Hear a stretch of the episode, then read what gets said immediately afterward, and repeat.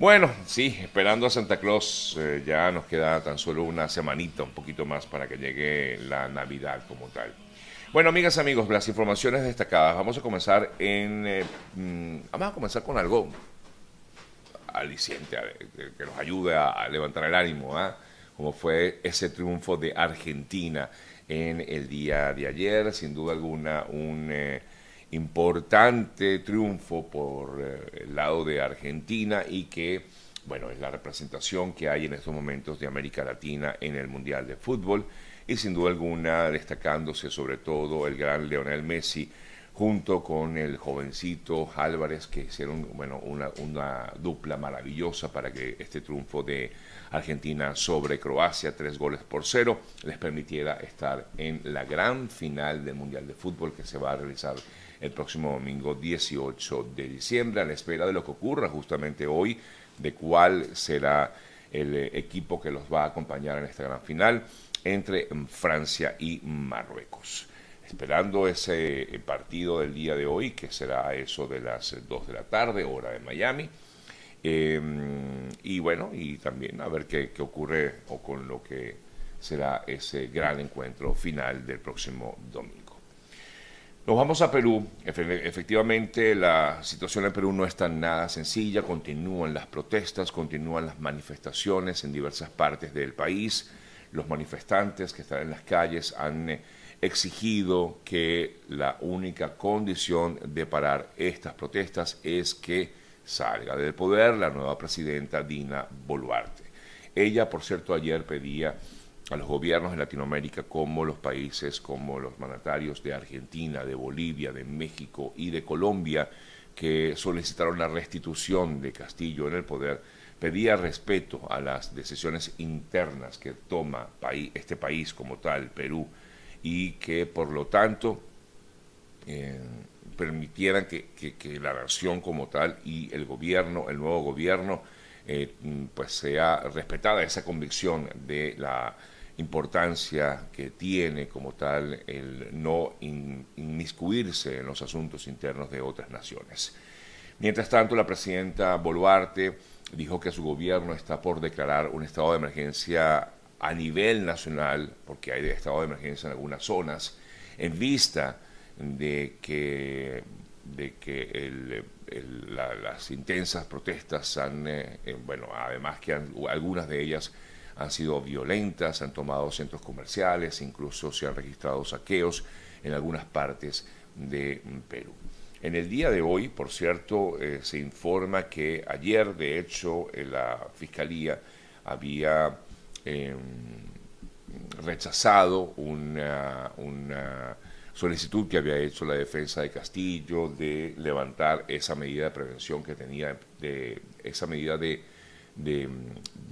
de presidio que tenía eh, Castillo de tan solo una semana, pues más bien eh, la Fiscalía peruana ha, informado que ha pedido ahora 18 meses de prisión preventiva.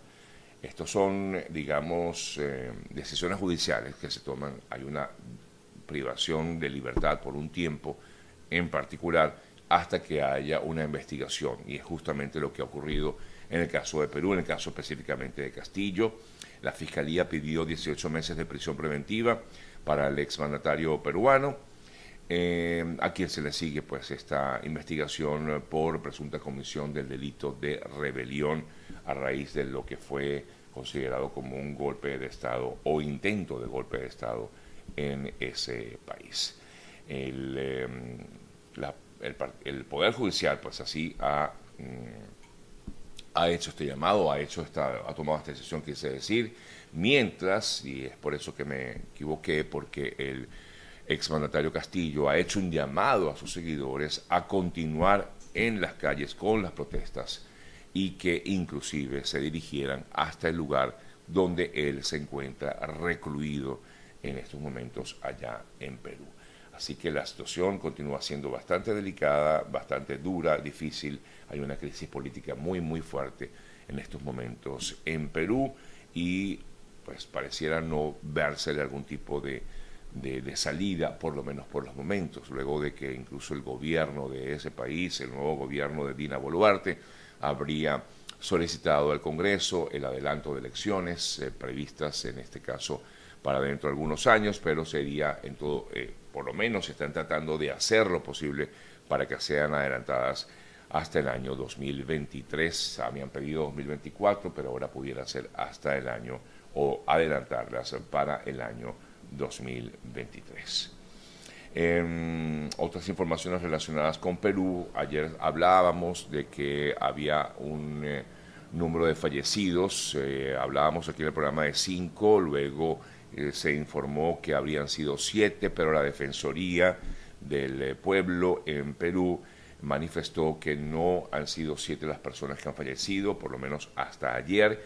Dijeron que había habido un error en la información y que hasta los momentos han fallecido seis personas, según las, eh, las cifras pues, que maneja en estos momentos la Defensoría del Pueblo en eh, Perú.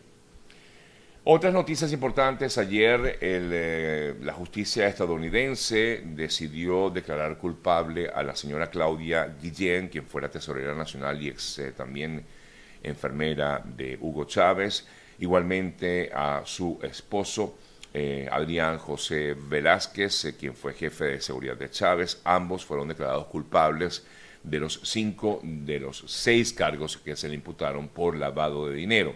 Según la acusación formal, la pareja recibió pagos de sobornos de compañías controlados por el propietario de Globovisión, Raúl Gorrín. El caso eh, se basó en gran medida por el testimonio de Alejandro Andrade, quien detalló que el arreglo financiero que logró Gorrín, con Gorrín en su gerencia, continuó bajo, la gestión de la señora Claudia, Patria, eh, Claudia Patricia Díaz Guillén, eh, quien además eh, fungió como enfermera de Hugo Chávez. Otras noticias que también están dándole la vuelta al mundo, ayer comentábamos acerca de esta lamentable decisión tomada por el gobierno de Irán, el régimen iraní, que condenó a muerte a un futbolista, el joven Amir Nazar Azadani.